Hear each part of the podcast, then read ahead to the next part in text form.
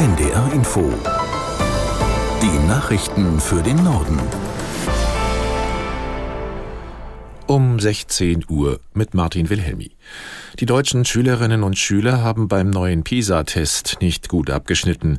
2022 waren die Leistungen von 15-Jährigen in Mathematik, Lesen und Naturwissenschaften so schlecht wie noch nie. Aus der NDR Nachrichtenredaktion Thomas Kuhlmann. Den Abwärtstrend gibt es schon länger. In der neuen PISA-Studie liegen deutsche Jugendliche in Mathe und Lesen etwa im internationalen Schnitt, in Naturwissenschaften noch leichter drüber. Getestet wurde in über 80 Ländern und so gut wie überall geht die durchschnittliche Leistung teils drastisch zurück. Das liegt laut OECD auch an geschlossenen Schulen während Corona, vor allem aber an der sozialen Herkunft. Wer arm ist, fällt zurück. Diesen Trend macht die OECD jetzt in immer mehr Industriestaaten aus. Weit vorne im PISA-Nation-Ranking liegt wieder Singapur vor Japan, Südkorea und China.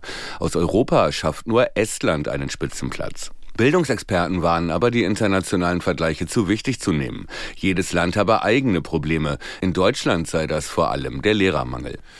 Führende Juristen und Wirtschaftswissenschaftler halten den Nachtragshaushalt des Bundestages für das laufende Jahr für verfassungsgemäß.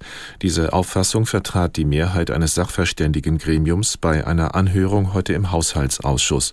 Aus Berlin Michael Weidemann. Die Notlage, die das Parlament als Grund für eine zusätzliche Verschuldung geltend machen will, sei mit Blick auf die Folgen der Ahrtal-Flut und den Ukraine-Krieg gerechtfertigt, so der Berliner Staatsrechtler Alexander Thiele. Kritisch seien aber einige Haushaltsposten, die nicht unmittelbar mit der Notlage zusammenhängen.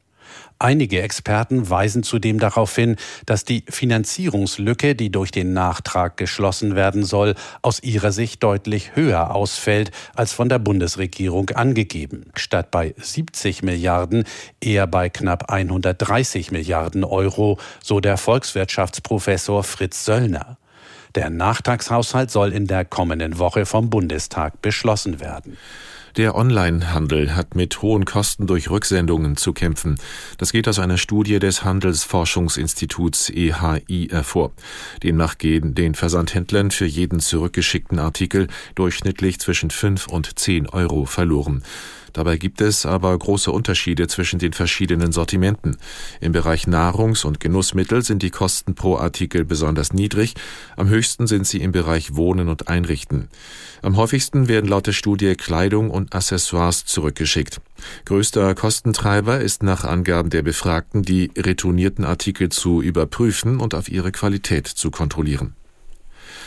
Der Schneefall sorgt für Probleme auf den Straßen in Deutschland. In Niedersachsen hat es bereits mehrere Glätteunfälle gegeben und im Erzgebirge ist am Morgen ein Kind bei einem Unfall mit einem Schulbus getötet worden.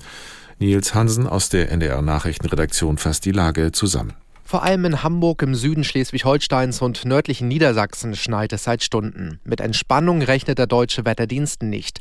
Der erwartet im Norden 8 cm Neuschnee, stellenweise können es bis zu 15 cm werden. Auf den Straßen bleibt es also glatt. Am Morgen musste die Kühlbrandbrücke in Hamburg zeitweise gesperrt werden, nachdem sich dort mehrere Lastwagen festgefahren haben. Große Probleme gab es auch am Flughafen in München. Dort musste der Flugbetrieb am Vormittag wegen Eisregens komplett eingestellt eingestellt werden. An den kommenden Tagen bleibt die Lage auf den Straßen voraussichtlich angespannt. Der Wetterdienst rechnet nachts mit Temperaturen unter dem Gefrierpunkt. Tagsüber werden sie dann aber häufig in den Plusbereich klettern. An Bayerns Schulen und in Behörden soll künftig das Gendern verboten werden. Das kündigte Bayerns Ministerpräsident Söder in seiner ersten Regierungserklärung der neuen Legislaturperiode im Landtag an. Der CSU-Politiker sagte, es werde keine verpflichtendes Gendern geben. Damit schließt sich Bayern den Ländern Sachsen, Sachsen-Anhalt und Schleswig-Holstein an. Auch dort darf an Schulen nicht gegendert werden. Söder warf der Ampelregierung im Bund zugleich vor, auch mit Vorhaben wie der Cannabis-Legalisierung und dem Selbstbestimmungsrecht zu überziehen. Das waren die Nachrichten.